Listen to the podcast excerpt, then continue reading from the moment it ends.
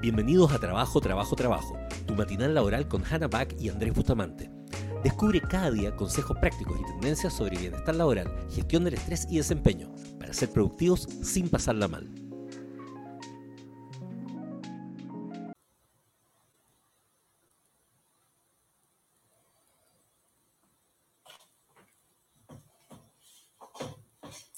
Hola, hola, Coca-Cola. Estamos ya a punto de partir, pero en estricto rigor es como que estamos en vivo. Sí. Hanna está entrando.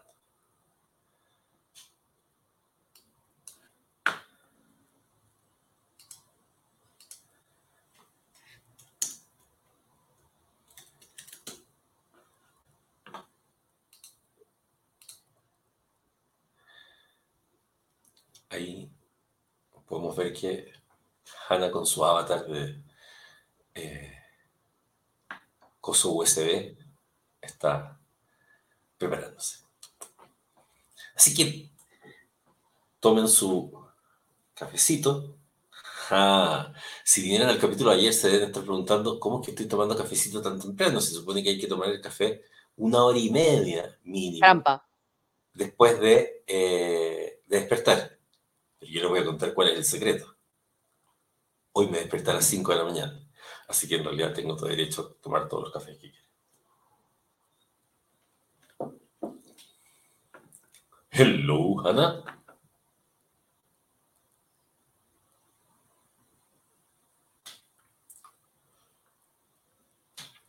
¿Cómo están? Aquellos que están en este momento conectados, si están conectados por YouTube o si están conectados por LinkedIn eh, o incluso por Twitch, salúdennos ahí en el chat. Díganos hola, buenos días, para saber que están ahí. Tenemos tres personas que están viendo en alguna de las plataformas. Como que estoy tratando de entender cómo funciona la cosa de las estadísticas acá.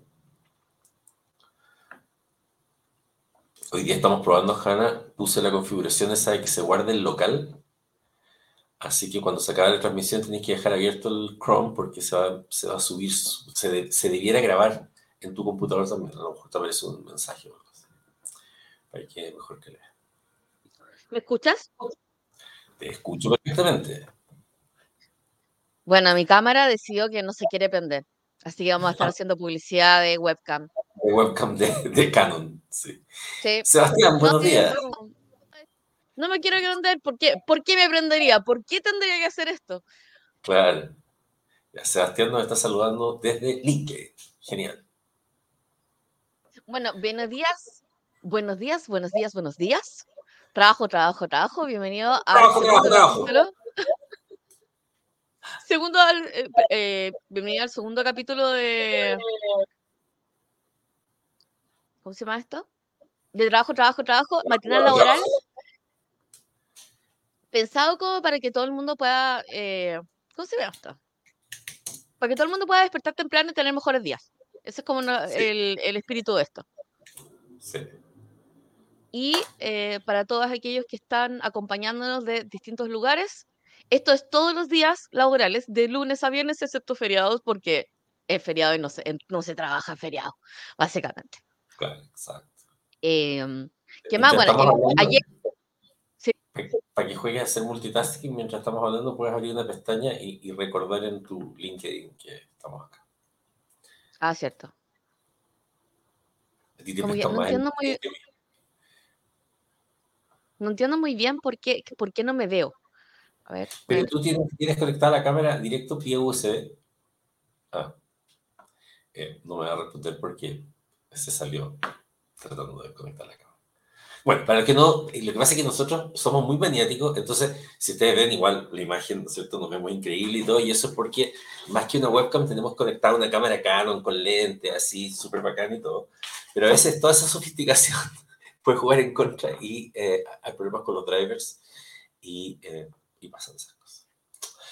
Hoy día vamos a hablar de este tema, así que esperemos que llegue Hanna, pero va a estar muy interesante. Este es un tema que, que, que nos aparece en todos los, con toda la gente con la que trabajamos en temas de eh, autoemprendimiento eh, y demás. Entonces,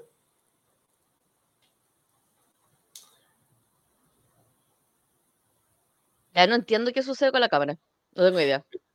Pero cuando, cuando te paseas frente al lente, el lente se mueve. El lente se mueve. no. Entonces, ¿estás está, seguro que está prendida? Sí, está conectada. Ya, porque eso. Eh, eh, ah, ya, pero mira. Y eso es lo que puede pasar. La, cámara la tienes conectada a la corriente a través de esa cosa que simula ser un, una batería, ¿no es cierto? Eh, sí, pero tengo a la corriente, no tengo un USB. Claro, la corriente, sí. Pero a veces pasa que, hay que, sacar, hay que sacar esa batería falsa y volver a ponerla. Ok. Bueno, lo voy a poner bueno, en Stop Cam mientras estamos haciendo esta, esta, esta, esta cosa. Eh, magia. magia. Magia de la televisión. Y el tema de hoy, Andrés, es uno que la gente nos dio por 64 personas o 65 personas, ya no terminé de hacer la cuenta, dijeron que querían hablar de esto en particular. Y este tema es, tan, tan, tan, tan, tan, el síndrome del impostor. ¿Viste qué modalidad, Hanna, que está puesto ahí en, en, la, en la, pantalla? Exactamente, el tema de hoy, para que no sea misterioso. Entonces, el, para todos los que nos están escuchando, en la pantalla dice síndrome del impostor. Ah, claro, sí, para los que nos estén escuchando, efectivamente. ¿Verdad que esto también y, es podcast? Y también es podcast. Así que el síndrome del impostor es. Ayer justo estaba leyendo para ver, para revisar si es que. Eh, ¿Tiene definición? Como, Claro, sí. O sea, estuve, estuve viendo como la, el origen, estuve viendo los últimos papers que están siendo publicados. Eh, interesante, o sea, es muy interesante como existen papers y...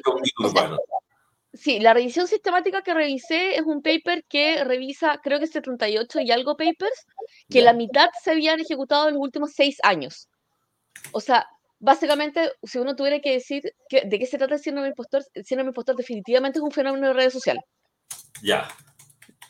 Eso es como de, las primeras cosas. La segunda cosa, que es bastante interesante, es que, eh, que es el origen del síndrome impostor y que el síndrome impostor surgió en, o sea, por estudios, más que estudios, sino por un paper que se publicó en una revista de psicología, o de psicoterapia, de hecho, por dos mujeres que detectaron que ambas sufrían de los mismos síntomas y estuvieron revisando eh, cómo se manifestaba ese síntoma. Eh, Pero ¿Es de, de, Pauline Clance y Susan Irmes en el exactamente. Exactamente. Ahora, ¿cuál es el tema? Y esta es como la parte divertida que la parte divertida que todos deberíamos, deberíamos hacer el doble chequeo. Y esta es como la forma en que quiero partir el, eh, eh, este, este podcast en particular. Que es como, em, puede ser que tu síndrome impostor no sea síndrome impostor, sino sea estrés postraumático. Mm. ¿Por qué? Porque si estás en un ambiente que constantemente te hace cuestionar si perteneces, si estás en un ambiente que constantemente no ves personas con las cuales te sientes segura, si estás constantemente siendo cuestionado, eso no es síndrome del impostor, es discriminación. Claro. Entonces, ahora hay un, hay un semi-movimiento eh, donde se le dice a la gente que es como, si eres mujer, o sea, como dejemos de decirle a las mujeres que tienen síndrome del impostor y empecemos a reconocer cuáles son los factores de discriminación que existen ambientales. Ah. ahora, hay que pensar que el hecho que tú hayas nombrado que esto sale de estas psicólogas que hicieron en el 78 el estudio, eh, parte de la indagación que hicieron era como síndrome de la impostora, es decir, que era como afectaba especialmente a las mujeres. Y eso no es un hecho menor, porque si, si en el fondo parte de, esa detección tuvo que ver mucho con el tema de las mujeres, eh, la, peor interpretación sería decir, no, mire, lo que pasa es que las mujeres no se están falladas, entonces por eso tienden a tener síndrome impostor. Sino que claramente hay un problema social que hace que ese fenómeno ocurra, que es un poco lo que pasa también eh, cuando pensamos en, en, la neurodivergencia y como, por ejemplo, en el caso de las mujeres, tanto para lo que es el, trastorno del espectro autista como lo que tiene que ver con el TDAH, eh, tienen que vivir haciendo masking porque en el fondo si no son aún más discriminadas. Entonces, ese, ese, ese tema como de las expectativas y todo afecta mucho. Entonces, ahí es muy importante lo que tú dices, de tener mucho cuidado, de no interpretar todo como un síndrome del impostor.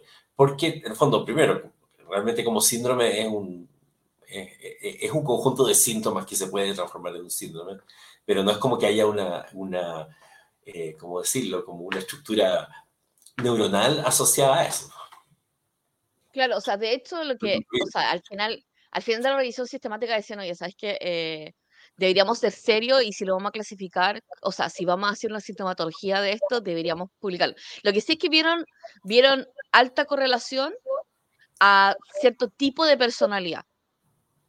Y eh, también vieron que está correlacionado con ansiedad y con depresión y que finalmente, eh, finalmente cuando uno lo ve, dice, ya, si yo logro diferenciar cuáles son dos síntomas que están asociados con estrés postraumático, por ejemplo, eh, tener familias que castigan el, castigan el error, o venir de familias con padres narcisistas, que uno podría decir, ya, perfectamente eso es estrés postraumático, y se comporta como estrés postraumático.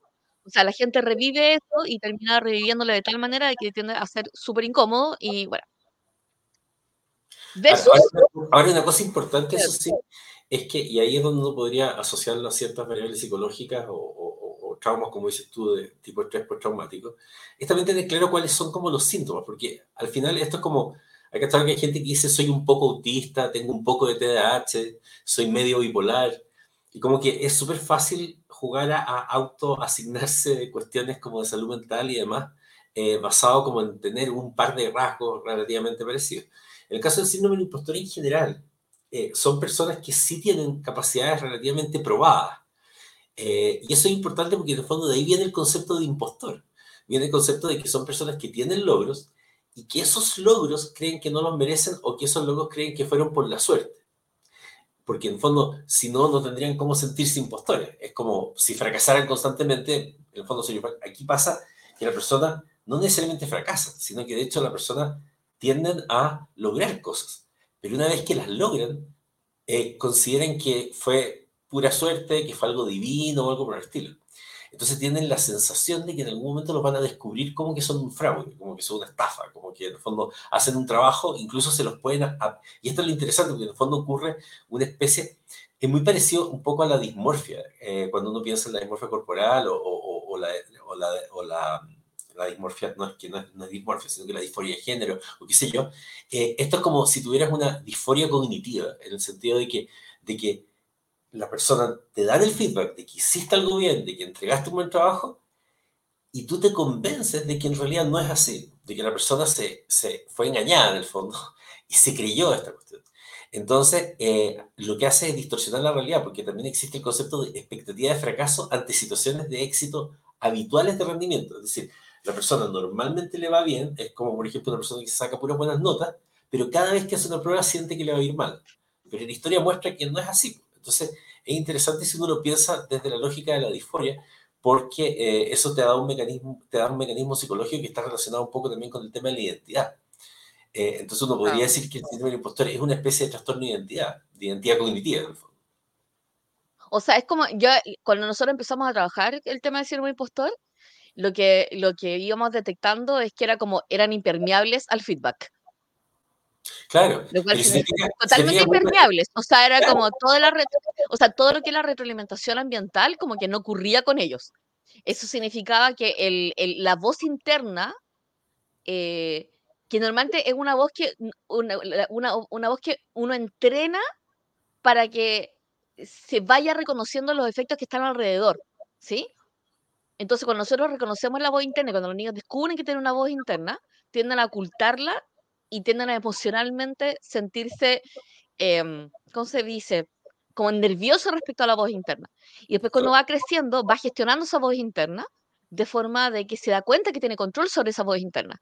Y, eh, y, creo que en parte lo que hemos visto, o sea, como de las típicas, de las típicas cosas que uno escucha de las personas que dicen tener eh, síndrome del impostor es como, em, en cualquier momento me van a pillar, en realidad no estuvo tan bueno, en realidad eh, en realidad soy un fraude, pero soy un fraude, pero todavía no se dan cuenta.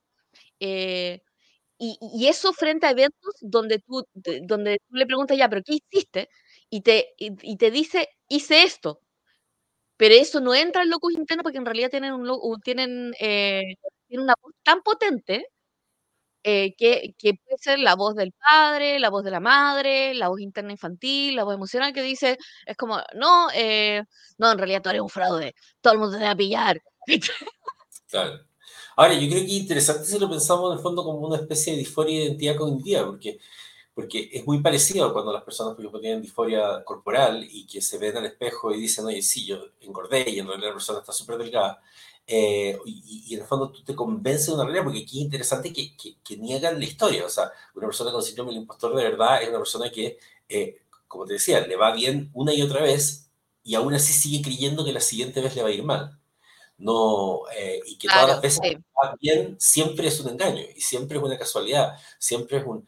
Y eso es interesante porque cuando uno lo mira así, se da cuenta que eh, tratar el síndrome del impostor sí es un tema. Y, fíjate que es divertido, porque cuando uno habla con la gente, siempre nos hablan de, que les trauma en el síndrome del impostor, pero si lo piensas, nadie lo ve como un problema de salud mental. Lo ven como que es una estupidez, como quien dice, de uno. ¿ah? Es como, pucha, qué tontera esto del síndrome del impostor, ¿ah? eh, debería trabajarlo. Es que justamente, pero al no, justamente por eso, no verlo con la claro, realmente puede ser, sería como una disforia de, identidad, entonces tampoco hay un tratamiento, no, hay interés en tratarlo como si fuera algo que Bueno, es que técnicamente, técnicamente tampoco está, o sea, tampoco está constituido oficialmente como, como, un, como un diagnóstico. Entonces, como, está, como no está diagnosticado, es como... Eh, y, y finalmente es como, yo, yo, te diría que de las cosas que de las cosas que sí detectamos es que creemos que hay una voz infantil ahí muy fuerte. Y como nosotros estamos muy adecuados como, como básicamente como, como sociedad auto, adultocentrista, yo creo, a, a, callar las voces infantiles, hacemos lo mismo con nuestra propia voz infantil. Claro. Claro, pero, pero por ejemplo, si, uno, lo piensa como una, como una disforia o como una disforia de identidad, en el fondo, en este caso cognitiva, eh, el problema de la disforia es que tiene distorsión de la realidad. Y cuando hay distorsión de la realidad de cualquier tipo, como por ejemplo el, el, en el caso del peso o cualquier otro tipo de trastorno de disforia, eh, es algo que, que, que, no puede ser tomado tan a la ligera. como, como el hecho de que no esté diagnosticado como, un, como un, una cosa así poco menos que en el DSM-5, no significa que no exista. Entonces, entonces, hablemos, entonces hablemos de los, de, de los síntomas patológicos, entonces, para, para, salir de ahí. Sí, porque se supone que este, este, este, material es como para hacerte sentir bien, no para que vayas a la terapia. Aunque a menos de que ir a terapia sea lo que va a hacerte sentir bien. Entonces, entonces ya, a ver, eh, sí, sí está generándote parálisis de decisión a tal nivel que no, te puede, no puedes hacer cosas que antes hacías. Definitivamente deberías ir a terapia. Sí o sí. Terapia o, un proceso de autorreconocimiento, alguna de las dos. Eh, después, si es que tuviese, eh, a ver, parálisis de decisión, si tienes cansancio cognitivo. Cansancio cognitivo, agotamiento. Porque hay que pensar que todo esta, eh, como todo, esta, todo este discurso interno que uno tiene, te cansa. Sí, claro. Porque lo hace, te llena de cortisol y te llena de cortisol, tratas de terminar el tema, tratas de terminar o iniciar las cosas y la verdad es que lo haces, pero, o sea, pero ¿cuál es el precio? Es un precio altísimo. Entonces eso es como, uno diría ya, esto es como una cosa que definitivamente yo debería ir a ver. Eh, y lo otro es la desmotivación. Porque una de las cosas que sí hace el síndrome del y lo que hemos, eh, lo hemos visto así como más o menos consistente, es que aunque hagas algo que te haya ayudado a superarte, que sea, haya sido algo difícil, el nivel de desgaste que te genera y la ansiedad que te genera hacerlo nuevamente en el futuro, hace que digas, oye, ¿sabes que En realidad voy, eh, es como ya no quiero hacer esto y me desmotivo.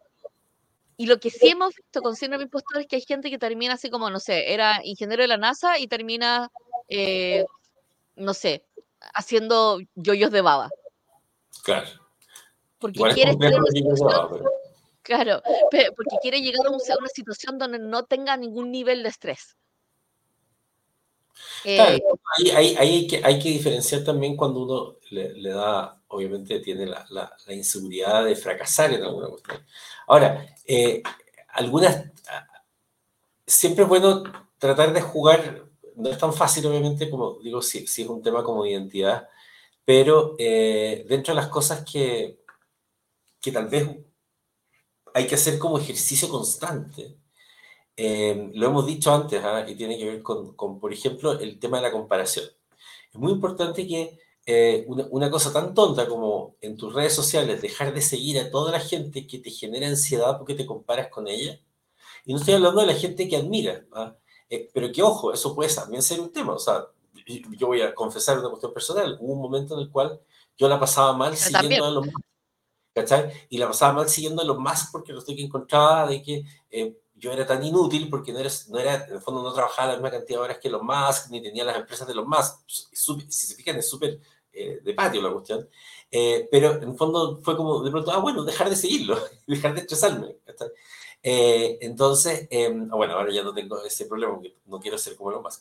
Pero, pero, pero, en el fondo, cuando tú empiezas a seguir a esa gente que es como, ay, pucha, esa persona que, que siente que tiene la misma edad que tú, pero que es más exitosa, que tiene más logro y todo el asunto, y que en el fondo, más que seguirla porque la admiras y porque realmente la miras y dices, oye, qué bacán, me siento inspirado en la mañana con cada cosa que dice, en el fondo estás diciendo, nunca voy a llegar a ser así, eh, ese pequeño ejercicio de dejar de seguir a toda esa gente, a toda la gente que de alguna forma te haga sentir que te estás comparando, que te estás juzgando, o sea, va a bajar también un poco esa conversación interna tuya de, de, de, ser impostor.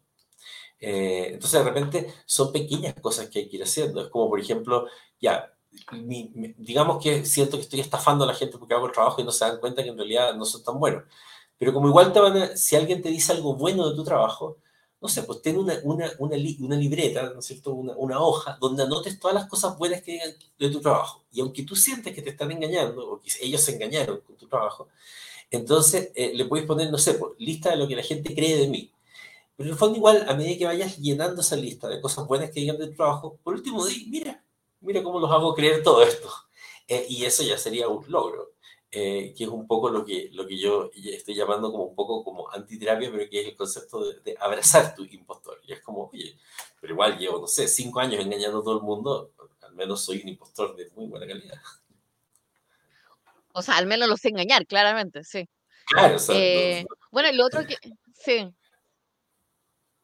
Yo creo que ahí, ahí también es como el, las cosas que estaba viendo dentro de la revisión, de esta revisión sistemática era como, oye, eh, escribe, escribe qué es lo que dice tu voz de impostor. Escribe todos los halagos que recibes. Y todos los días termínalo y léelo. Entonces, hay un proceso como de psicología cognitiva donde le recuerdas a tu cuerpo a cómo tiene que leer lo, como los elementos que, están afuera, que están afuera. Y un ejercicio que nosotros, que nosotros hacíamos y que eh, seguimos recomendando, como cada vez que termines algo y tengas esta sensación extraña de cansancio y ansiedad por tener que volver a hacerlo nuevamente, es como eh, tener una libreta donde va a responder y donde va a escribir tres, preguntas, que son tres, tres preguntas bastante, bastante simples. Entonces, la primera pregunta es, ¿qué hiciste? Simplemente, ¿qué hiciste? Algo tan simple como reconocer aquello que se hizo. Entonces hice el, hice el informe, eh, básicamente tus acciones. ¿Por qué? Porque las acciones son irrefutables, porque tienen evidencia, ¿sí? Eh, después de que nosotros notamos qué hicimos, y al final, de, al final del mes vas a poder ver todo lo que hiciste y vas a tener que hacer necesariamente, obligatoriamente una revisión de lo que hiciste, así que se va a caer. Si lo quieres hacer con tu Trello, lo haces con tu Trello y todo, pero es lo que hiciste. Después, lo segundo es, ¿qué aprendiste? Es como, ¿qué aprendiste, eh, qué, aprendiste nuevo de eso? Y ahí vas a reconocer aquello que es como el delta de ganancia, porque hay la típica cuestión de no, pero si esto ya lo sé hacer, por eso lo hago, por eso lo, o sea, no es que lo haga bien, lo sé hacer, que es un desmerecimiento de lo que uno aprende. Así que, ¿qué aprendiste de nuevo? Y siempre va a haber algo nuevo. Aunque sean reconocidos de menor, menor o mayor medida, pero sí va a ser algo nuevo. Y después lo que hacemos es qué hiciste mal y que no, que no vas a volver a hacer. Entonces, esa lista en general se va a ir incrementando en el tiempo. Al principio, en la, en, cuando esté con el, al principio de esto, va a estar lleno y decir, hice esto y no lo hice, hice esto y no lo hice. Ya, pero acabas de quedar con el compromiso, mira el compromiso de que no lo vas a volver a hacer. Claro, Entonces, al final del mes, lo vas a mirar y vas a decir, ah, en realidad, esta cosa sí lo dejé de hacer. Y el, al último, eh, lo que hace es decir, ok, eh, estas cosas, ¿qué debería ser? ¿Qué voy a celebrar? Y decides obligatoriamente obligarte a celebrar. Porque nosotros estamos en una, en una cultura muy poco celebradora.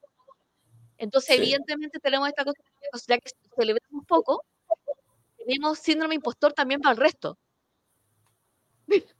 Claro. Ahí viene, ahí viene una cuestión como conductual súper importante, que es una de las mejores formas de resolver el síndrome del impostor es ser una persona que celebra. Sí. Efusivamente. Dice, y ahí, y ahí creo que hay una, hay una cosa muy graciosa como, ¿cómo efusivamente? No, tenés que celebrarlo todo. Celebra que iniciaste, celebra que terminaste. Eh, no seas de la gente que dice así como, no, pero es que ¿por qué lo voy a publicar el link? A nadie le importa. Hazlo. Hazlo. Porque en el momento que tú lo haces, tu cerebro empieza a funcionar de un modo distinto. ¿Por qué? Porque las acciones sí son importantes mientras sean reconocidas. Entonces, si no lo reconoces, tu cerebro nunca hace el link. Y es un entrenamiento, yo, diría que definitivamente es un entrenamiento mucho más, eh, mucho más emocional de lo que uno cree. Más que, más que cognitivo. No es si sé que en realidad tengo esto. No, no, no, no. Tienes que sentir lo distinto. Es un corazón distinto, no es un cerebro distinto en el caso del síndrome impostor. Claro, lo que pasa es que también hay que entender que, que, como comentabas tú un poco antes, tiene mucho que ver con una cuestión social también. Si al final, eh, de hecho, estaba viendo en un estudio de KPMG, eh, decir que el 75% de las mujeres, sin importar en qué industria estén trabajando, han sufrido al menos una vez en la vida laboral el síndrome del impostor.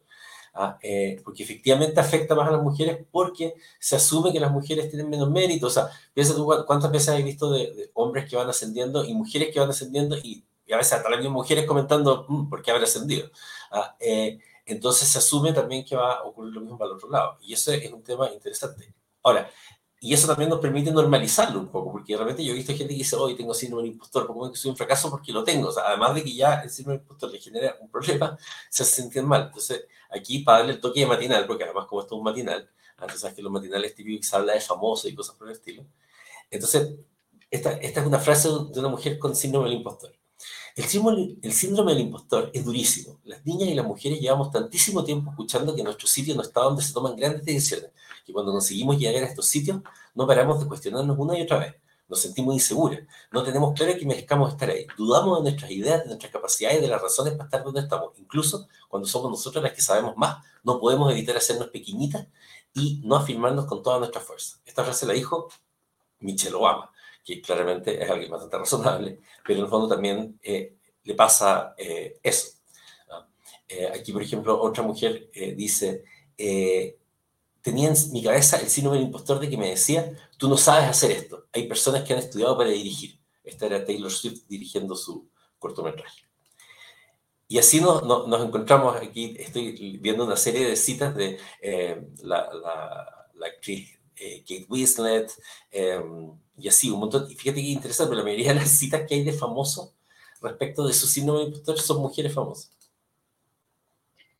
Es que, o sea, también hay que, también hay que reconocer que, a ver, ¿cómo se podría haber generado un síndrome impostor cuando eres, cuando eres chico? De que hiciste algo y nunca era suficiente. Así que has guaireado de necesitar eh, validación del resto para poder aceptar y celebrar algo que hiciste. ¿Sí? Entonces, por ejemplo, estás jugando, estás jugando y te dicen, ah, pero es que le faltó esto. Y quedas con ese nervio, ¿verdad? Y después cuando lo terminas, te dicen, ¡ay, me encanta! Entonces queda inmediatamente guaireado con validación externa. Y ese, ese, ese, mecanismo después va acrecentándose. Ahí yo tengo un buen escenario.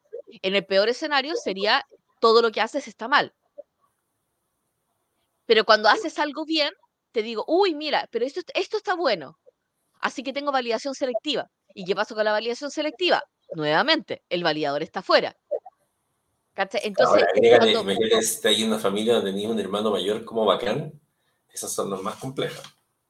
Claro, porque es como ya hay, una, ya hay un punto de validación, es como estoy segura, no estoy segura. Entonces, eh, como dentro de esos márgenes, yo creo que realmente uno tendría que tratar a la voz del síndrome del impostor, eh, no, como, no como una voz que uno tenga que tomar racionalmente, sino una, sino una voz que hay que ser compasivo como lo serías compasivo con un niño de 5 años.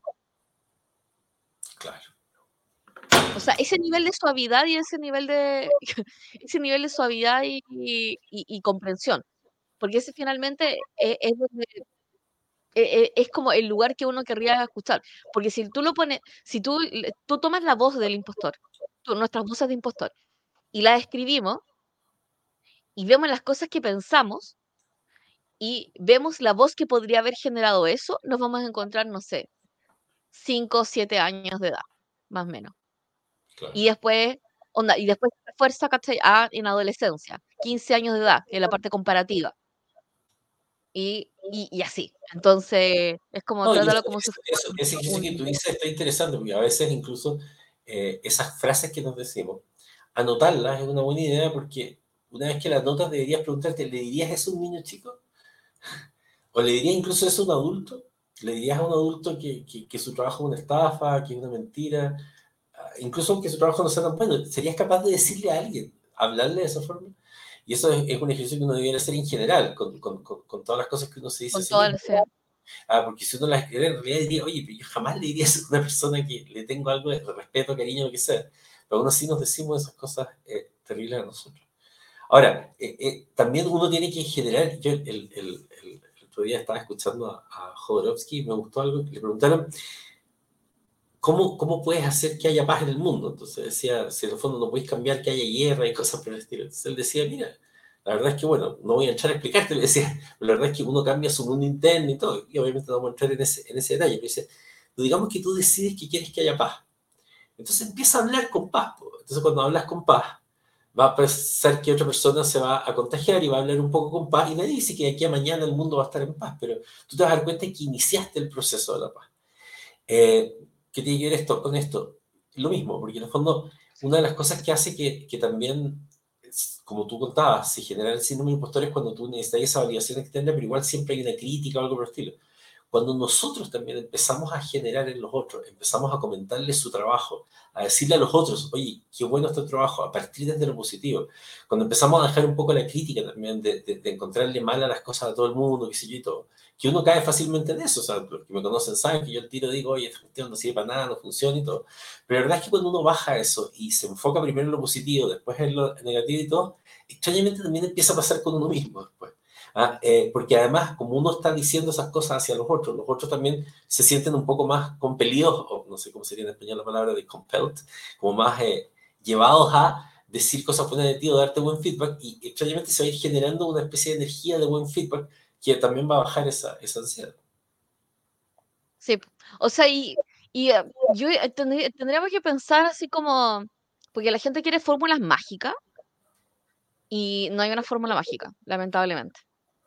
O sea, lo que sí hemos visto que es como, que, es parte del tema de lo que hablábamos ayer, que a veces uno tiene como que ignorarse un poco.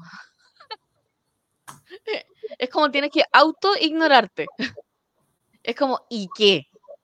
Em, y también responderse. Y este es un ejercicio que sí sirve mucho, que más que autoconvencerse, una voz interna, hablando con otra voz interna, que pasa a ser como una fiesta un poco caótica y un poco esquizofrénica, eh, es que la voz interna sea respondida con una voz externa, que es tuya. Claro. Entonces tú sí puedes responder. Entonces quiero que hagan el ejercicio de hoy, porque todos los, todos los días este matinal te da un ejercicio para hacer y para poder sentirte mejor. Es que cuando, va, cuando salga esa voz, dile. Es como, onda, ah, onda, eh, oye, sí, es que tenemos a todo el mundo engañado. Conversale, dile, sí, tenemos a todos engañados. claro. Y funciona re bien. ¿Por qué? Porque la, Porque, porque lo que no, o sea, la, la construcción que uno tiene del, hola, la construcción que uno tiene del síndrome del impostor, que venga Dios a saber cuándo se generó y cuándo se reforzó, es algo que uno va a ir controlando y va entrenando eh, con respecto a su alrededor. Entonces, si tu cerebro no está, pues, tu cerebro tiene, tiene todos los canales tomados por el síndrome impostor, y eso es como un, creo que es un fenómeno que definitivamente ocurre, significa que todos los canales están tomados, eso, significa que no estoy escuchando, no estoy viendo, no estoy a lo que ocurre alrededor. Y si estoy atento solamente a los posibles ataques y estoy atento a sentirme vulnerable y dolido y, eh, como estresado, y ese es como mi, mi wiring, necesito poder generarle, inducirle, ponerle un parche de actualización, hablándome de mí mismo. Y, y, funciona, y funciona hablar con él o con ella, definitivamente. Funciona. ya, es como dice, no, pero es que vamos a fallar. Ya, ¿y qué? Voy a fallar haciendo el informe de redes sociales. ¿Quién se va a morir si falla haciendo esto? ¿Qué va a pasar? ¿Alguien se va a morir? No, no se va a morir nadie. Entonces hagámoslo. Y al principio les va a parecer raro hacer el ejercicio. Les va a parecer como loco, pero la verdad es que ese ejercicio de role-playing tienen que pensar que, o sea, esto tiene fundamentos científicos, psicológicos, porque en el fondo, cuando tú haces ese role-playing contigo mismo, es, eh, eh, estás haciendo que una parte de tu cerebro que tiene todos los prejuicios y demás, eh, empieza a poco a someterse con una parte más moderna de tu cerebro donde tomaste la decisión de que quieres salirte de eso. Entonces, en realidad eres tu propio terapeuta. Y, efectivamente el fenómeno empieza a ocurrir, porque al final todo lo que tenemos, y siempre hablamos de este concepto de los sesgos cognitivos y todo, todo lo que nos pasa cuando, cuando tenemos estas percepciones de nosotros mismos y todo, son sesgos cognitivos, en el sentido de que son formas en que filtramos una información que la estamos interpretando de una forma distinta a lo que realmente es, porque nuestro cerebro siempre interpreta la información. Entonces, como eso está tan enraizado y el cerebro se acostumbra a eso, efectivamente si creo esta voz que se transforma como una especie de espía o hackeador de la otra cuestión, va a llegar un momento en que, la, en, que una de las voces le va a ganar a la otra y uno tiene que tratar de que le gane eh, eh, esa voz. Y ahí, otro, otro ejercicio que es interesante es los que tengan la oportunidad de conseguir un mentor o mentora, Em, que de alguna forma, obviamente no son mentores o mentores que te maltratan, sino que un mentor o mentora, alguien a quien tú consideres muy razonable, que te puede enseñar y que te puede ayudar, eh, pasa un fenómeno muy interesante. En general, la gente tiende a no conseguir mentores porque tenemos esta cosa media como de que no queremos sentirnos que hay alguien que es mejor de nosotros, en fin, pero cuando tomas la decisión de hacerlo, y, y, ese mentor puede ser alguien, no necesariamente tiene que ser un, un, viejo sabio o vieja sabia de la montaña, puede ser un compañero de trabajo que encuentre genial y todo, y que en vez de ponerte a, competir con ese compañero de trabajo, vas y le dices, ¿sabes que Mira, admiro tal y tal cosa, para algunos que te van a recibir bien, otros que no, es parte de la, existencia. Eh, pero esas personas, en el fondo, que van a sentir que tú las valoras y las aprecias, em, van a estar dispuestas luego a darte feedback de tu trabajo de una forma mucho más cercana y cariñosa. Y lo que va a ocurrir es que vas a tener una persona a la que tú ves de alguna forma como referente, que dado que está en este proceso de mentoría, que puede ser informal, como digo, de pronto puede ser que, no sé, una vez a la semana le cuentas un par de cosas y te va a dar un feedback, eh, vas a sentir que en realidad te vas a dar cuenta con una validación externa que eso te va a ir ayudando también en el proceso de, sentir que haces las cosas de forma razonable. Hablar con alguien es importante. Claro, es como la construcción, es como la construcción de la voz, o sea, porque si no es como, no, no funciona. O sea, necesita construir, una voz y necesita construir un sistema. Entonces, por ejemplo, eh, por ejemplo, si trabajas en la ISO, en la ISO 9000, ¿cachai? Estás en la ISO 9001 y la verdad es que ese es tu sistema de validación. Entonces, cada vez que uno tiene, cada vez que uno tiene problemas, así como tratando de reconocer algo, usa un sistema de validación fuera. Es como, oye, no, ¿cómo sé que está bueno? Está bueno porque cumpliste el checklist. Hay un checklist que te dice que está bueno. Entonces, si te pasa que en realidad tu problema es que eres demasiado perfeccionista, ok, sé perfeccionista dentro de un protocolo conocido externo a ti. O sea, y existe el chequeo, y ese chequeo como que te permite generar este tipo de, e, este tipo como de mecanismo donde te sientas mucho mejor. Ahora, eh, en el día a día, por ejemplo, y en el día a día es como, Andrés, ¿no podría contar un poco el, el caso del el último síndrome impostor que, que trataste? eh, con el abrazar el síndrome. Sí. Claro, o sea, a ver, pasa que, bueno, hemos conocido a harta gente que tiene síndrome del impostor que es extremadamente competente. Y aquí hay un, hay un problema que, que efectivamente existe esta distorsión, sobre todo entre la gente que es muy competente, porque cuando hay gente muy competente, sobre todo en el mundo profesional, efectivamente el nivel de comparación que existe es muy grande. Entonces, pero el problema es que la comparación, así como yo estaba deprimido porque Elon Musk hacía no sé qué cosa, y es Elon Musk, o sea, de verdad, ¿cuántos Elon Musk hay en el mundo? O sea, no tiene ningún sentido compararse con Elon Musk.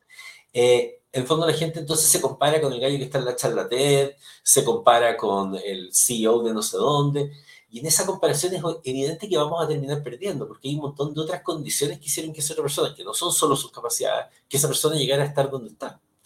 Entonces, cuando nos olvidamos además de esas condiciones, hacemos una cosa muy rara, que es como que asumimos de que podemos compararnos y no estamos tampoco en igualdad de condiciones.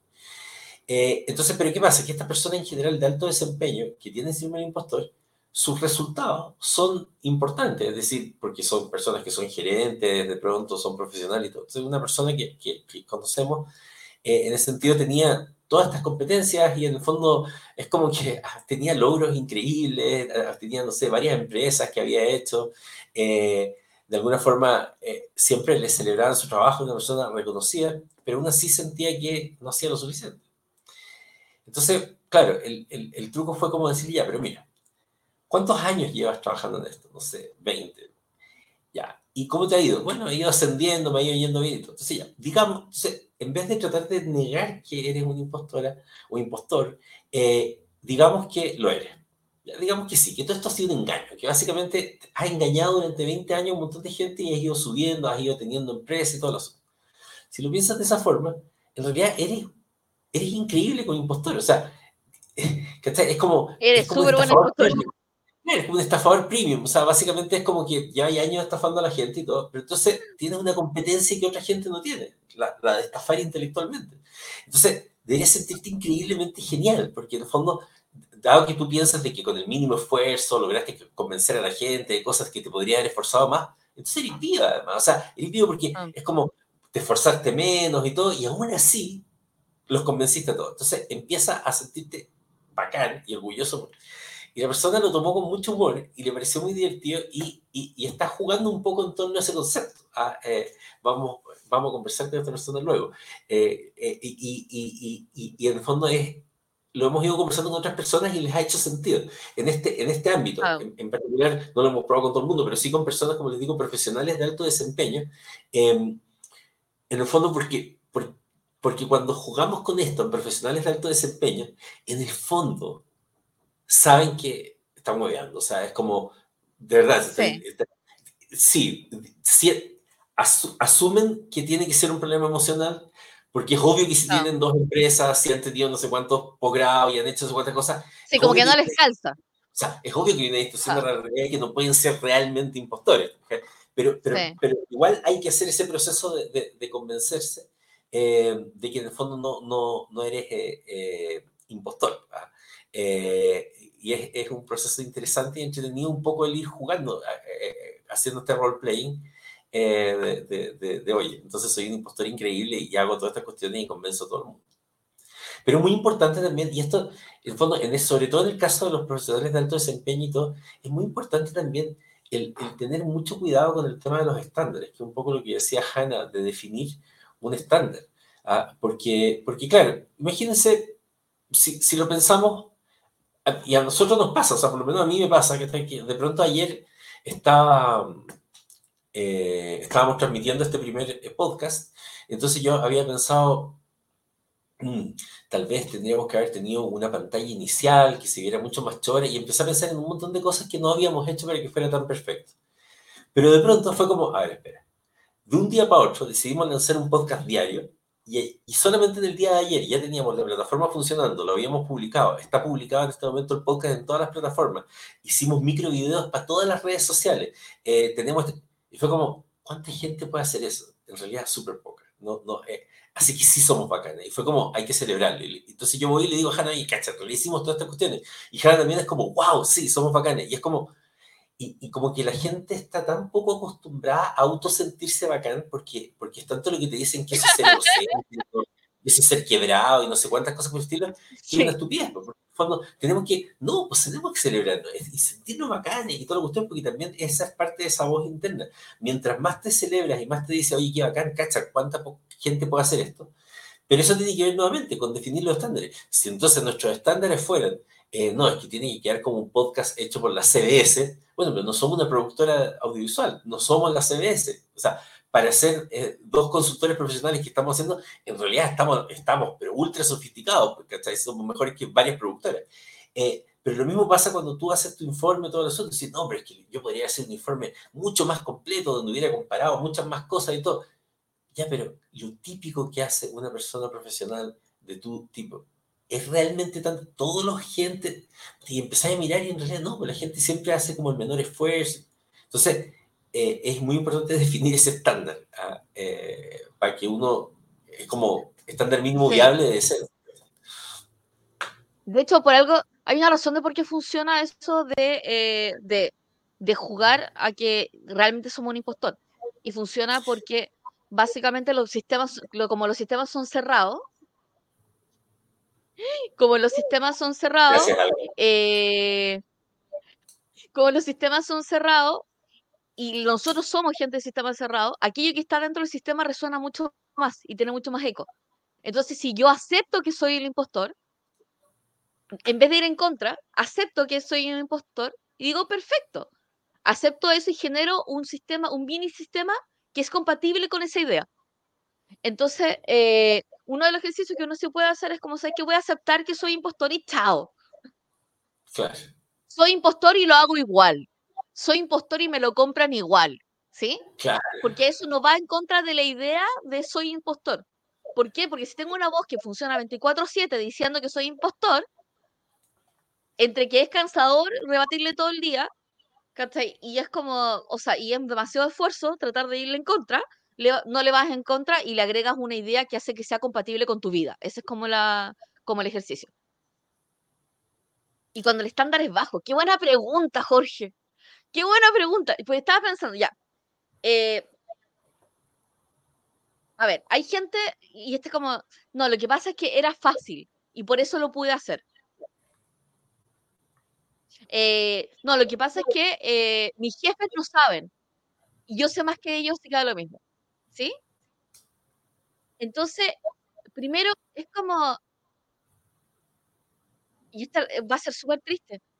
Bueno, construyan construyamos nuestras personalidades a base de cosas que no sean pega. Claro. Y, y, aparte que la pregunta es si el estándar es muy bajo. Digamos, digamos que el estándar es muy bajo. claro, lo que o sea, tenemos un, jefe que es tonto, supuestamente, y todos mis compañeros entregan puras porquerías. Entonces, como muy bajo, quiero, quiero mostrar. La pregunta es, y, va a sonar duro esto, pero ¿por qué quiero entonces superar tanto el estándar? Si más decimos, sobre todo la gente que trabaja en empresas que sabe que a lo mejor no va necesariamente a ascender a gerente y nada por el estilo, porque el, qué sé yo, el gerente dijo el dueño, lo que sea, es ¿y para qué? Entonces, ¿qué pasa? Lo que pasa es que nosotros tenemos dentro de nosotros, porque existe un tema emocional, y ahí volvemos a lo que decía Hanna, que esto finalmente también es un trauma emocional, de que queremos que nos quieran al final. Y como queremos que nos mm. quieran, queremos hacer cosas muy bacanes y ser el mejor, porque en el fondo es como que queremos ser el mejor hijo, queremos ser el mejor eh, compañero, lo que sea, pero, pero en realidad esforzándonos tanto por, por, un estándar muy alto que nosotros nos ponemos, a pesar de que efectivamente nos demos cuenta que el estándar es bajo, es maltratarnos a nosotros mismos, porque en el fondo nadie va a apreciar, y esto es muy, y esto es hey, pero a nadie le importa. En estricto rigor, cuando el estándar es bajo, que tú lo superes, no le importa a nadie, no le aporta a nadie en estricto rigor. Ah. Uno dice, pero es que con eso mejora la calidad general. No, porque si el estándar es hacia abajo es porque igual nadie entiende mucho más que eso. Entonces, dado que ya el estándar es hacia abajo, tú entregas una cuestión, incluso lo que hace es poner nervioso al resto. Incluso la gente que a veces pone estándares muy altos en lugares donde los estándares son muy bajos, eh, no es muy querida, porque en el fondo hace ver a los otros como que no tienen suficientemente buenos estándares. Y si tu jefe eh, no es demasiado razonable y le entregas algo demasiado bacán, también lo va a hacer sentir inseguro al final del día. Entonces, en realidad, eh, no, es no, es una, buena. Entonces, lo que dice Hannah ahí me, parece muy importante tú y tu, y tu existencia no tiene que ser validada por la pega. O sea, si, si tienes la oportunidad de tener una pega donde el estándar es bajo, bueno, entrega las cosas sé yo, un poquito sobre el estándar. Cuando digo un poquito, realmente un poquito, lo suficiente como para que digan, buen chico, es como, me encanta, eh, entrega lo mejor informe. Pero entonces, como trabajaste menos, porque ya no usas esto estándar absurdo, ese tiempo úsalo, no sé, para salir, para ver anime, para lo que sea. Para tomar hobbies donde eres malo, o sea, y también es como, o sea, hay, creo que nos criaron un poco con la sensación de que si nosotros no hacemos algo bien, no somos bien. Como muy asociados con el resultado de nuestro trabajo. Entonces, hay muy, poca experimentación, hay como, como hay poca experimentación, caemos en esta cosa de, eh, de tener que hacerlo perfecto al principio. Y yo me acuerdo que teníamos esta conversación con Andrés, eh, porque que, era, ¿te acuerdas, ¿te acuerdas con el tema del cine, Andrés? Sí. Que es como Andrés miraba sus primeros footage grabados y decía, es que no está tan bueno o sea, no está perfecto. No, pero es que podría haber hecho esta toma. Y yo lo miré y no, disculpa, ¿cuántas horas de grabación tienes? ¿Cuántas horas de rodaje tienes? No, no, ya llevo como un mes. Y es como, si tenéis si 30 horas de rodaje, ¿por qué asumes que debería ser, que podría ser Scorsese? Que, que tiene usted un millón de horas de rodaje. Como, y el problema es que no es, eso, no, ya, eso no es compararse es una comparación irreal, pues es absurdo. O sea, obviamente, imagínate, si yo estaba pensando que me quedara una película como Scorsese después de grabar, no sé, un mes, no tenía ningún sentido, y haciendo puros tutoriales. Pero también eso, eso hace que uno termine evitando hacer eso que quiere hacer, y en realidad tiene que ver con ese miedo al rechazo. Mm. Porque desde esa época, estamos hablando que eso fue hace un año, lo que dice Hannah, hasta el día de hoy no he hecho un cortometraje, no he hecho ninguna cosa, y grabo súper poco. Y, y, la verdad es que tengo una cámara súper buena y todo el asunto, y cada vez que la tomo digo, ya, tengo que empezar a grabar todos los días, por ejemplo, porque así realmente voy a establecer el músculo, pienso, pero no tengo nada interesante que grabar, y yo mismo me pongo una limitación de que, entonces, bueno, pues da lo mismo que sea interesante, lo que necesito es ejercitar el músculo. Y, y, pero entonces me comienzo así, pero, pero, pero voy a perder tiempo si grabo algo que no voy a usar. Entonces debería grabar algo que vaya a usar. Pero claro, no va a quedar tan bueno como Scorsese. Y es como, al final es, un, es, una, es una vuelta que no, que no tiene mucho, mucho sentido. Y en el fondo ahí la pregunta que tiene que hacerse es qué es lo que estoy tratando de evitar. ¿Ah? Eh, en mi caso, por ejemplo, podría ser, estoy tratando de evitar eh, que, que, digan que soy malo o que en realidad eh, yo tengo la idea de que tengo talento, a lo mejor cinematográfico, y que me digan al tiro que no lo tengo, cuando en realidad tampoco tiene sentido, como dice Hannah, porque el talento lo voy a tener. No lo practica grabando, claro, exactamente, esa, cosa mágica que vemos. Lo que pasa es que además vemos muchas películas donde las personas de pronto son como las elegidas y de la nada, ¿no es cierto?, hacen un par de cosas y se transforman en la persona más increíble del mundo. Ahora, yo creo que todo tiene, todo tiene, y, bueno, en fin, supone que estas cosas no las debería decir, pero yo no tengo problema en decirlo. Yo creo que igual todo tiene, todo, tiene mucha culpa en la Iglesia Católica, eh, porque eh, con, ah. como, estamos en, como estamos en un continente, ¿no es cierto?, que fue un poquito dominado por la Iglesia Católica, eh, de verdad, sobre todo los colegios católicos y todo, yo, por lo menos la gente que viene de colegio católico, y me, incluye, toda esta estupidez de la palabra de los talentos y cómo te hueveaban con que si tenías un talento tenías que aprovecharlo al máximo porque si no Dios se iba a enojar contigo y todo el asunto, es una imbecilidad, o sea, de verdad no, no está mal, está mal, es dañina. porque nos han convencido que tenemos que usarlo al máximo y todo tiene que ser perfecto, porque si no, Dios no, no, por algo nos lo dio y todo. Y la verdad es que eso es una estupidez. Eso quería decirle a la gente que considere válido el, asunto ese de, la palabra de los talentos y de, y de, meterle esas cosas a los niños, está mal, le está haciendo un daño. O sea, no somos, no somos una máquina, no tenemos rango de funcionamiento. Y, y sí hay un tema, cuando nosotros decimos alto desempeño, finalmente es porque el trabajo tiene alta carga y todo. Entonces, pero vamos, vamos a ir dos pasos atrás antes de que se nos acabe el tiempo, que nos quedan cinco minutos de la transmisión. Que como, ¿qué pasa si en realidad estás en un trabajo mediocre? Y el trabajo que haces sí es mediocre. Bajo estándares comparativos, bajo estándares, Y en realidad, eh, el síndrome de impostor técnicamente sí es cierto ¿Ya? Pongamos ese escenario, porque existe ese escenario, claramente. Y lo que tienes ahí es baja autoestima, no es síndrome del impostor. Claro. Que no es lo mismo. Baja autoestima es quererse poco. es valorar poco lo que está, no es no reconocer que las cosas que tú estás haciendo efectivamente valen, ¿se entiende? Hay una gran diferencia. Entonces, yo puedo tener bajo autoestima y tener, eh, puedo tener bajo autoestima y tener síndrome de impostor. Eso significa que las pocas cosas que estoy haciendo no las valoro y por ende considero que en realidad estoy engañando a alguien. Entonces, ¿qué uno tendría que tratar cuando está, ahí, cuando, cuando está en ese escenario donde efectivamente estás haciendo una cosa, eh, pero no la estás haciendo, no, no está saliendo tan bien? Entonces, por ejemplo, no sé, eres periodista, pero nunca has trabajado en un gran medio. Estoy, estoy funcionando con validadores externos, ¿sí? Entonces, nunca me voy a sentir lo suficiente porque no logré eso. Entonces, ¿qué es lo que uno tiene que hacer y cuál sería mi recomendación? Haz una cosa absolutamente distinta.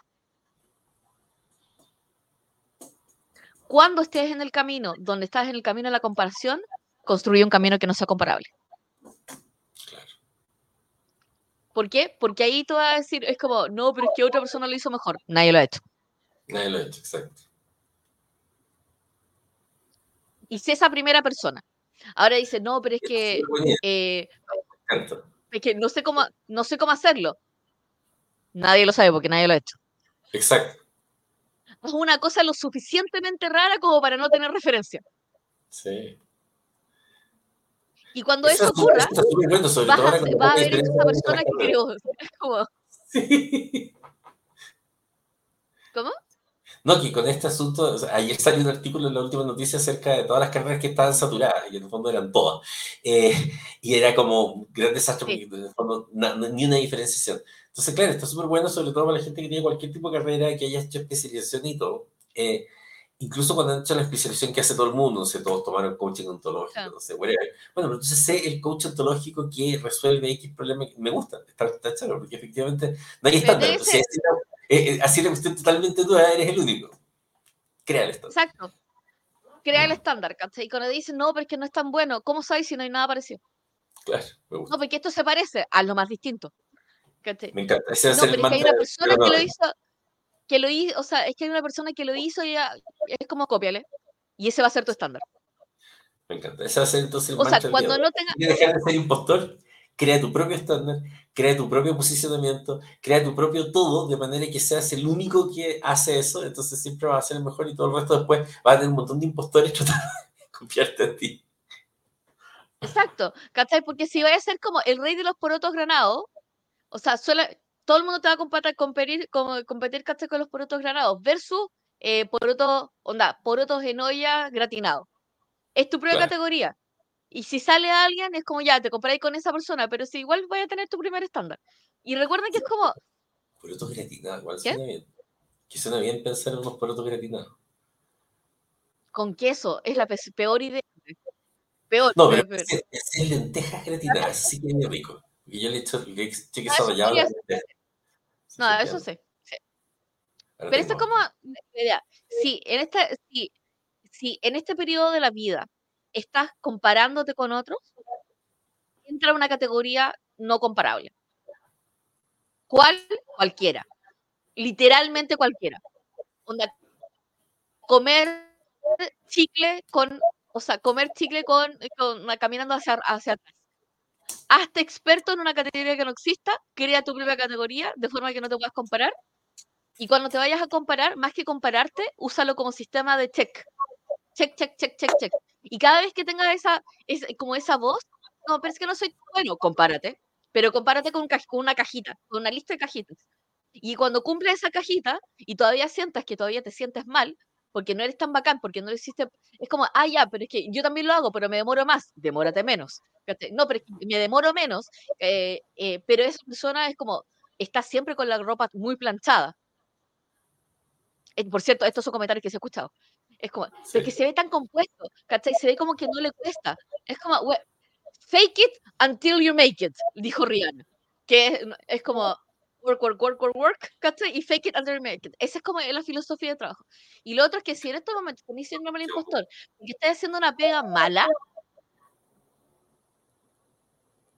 compara, o sea, ten un estándar externo de comparación. ¿Cachai? Toma el listado de buenas prácticas y dice, vamos a cumplir este listado de buenas prácticas. No puedes inventar prácticas nuevas porque son las buenas prácticas. No puedes inventar un nuevo protocolo porque ese es el protocolo. No puedes hacer más que eso. Y si estás haciendo menos que eso, toma el criterio de tu jefe. Si el jefe está bien, conviértelo en Dios. Y Dios dijo que está bien. Y si Dios está dijo que bien, ¿quién soy yo? ¿Cachai? Así que en estos últimos 30 segundos lo que quiero que hagan es que si vieran este, si, si conocen a alguien que tiene síndrome de impostor, por favor, compártele este episodio. Recuerda que estamos para ustedes de 8 eh, a 9 de la mañana, todos los, todos los días, de lunes a viernes, excepto feriados, y se pueden suscribir a nuestro canal de YouTube, pueden suscribir a nuestro canal de TikTok, se pueden suscribir a nuestro Instagram, todos llamados autómata, y también nos pueden seguir en LinkedIn Live, y les queremos dar muchísimas, muchísimas gracias. Gracias por compartir con nosotros. Mañana probablemente vamos a hablar de los malos jefes. Y todos los episodios van a quedar en Spotify y Apple y Google Podcast. Así que van a ser subidos durante el día. Así que todos los que no pueden verlo eh, en vivo van a poder escucharlo en el podcast. Así que nos estamos viendo y abracen su impostor.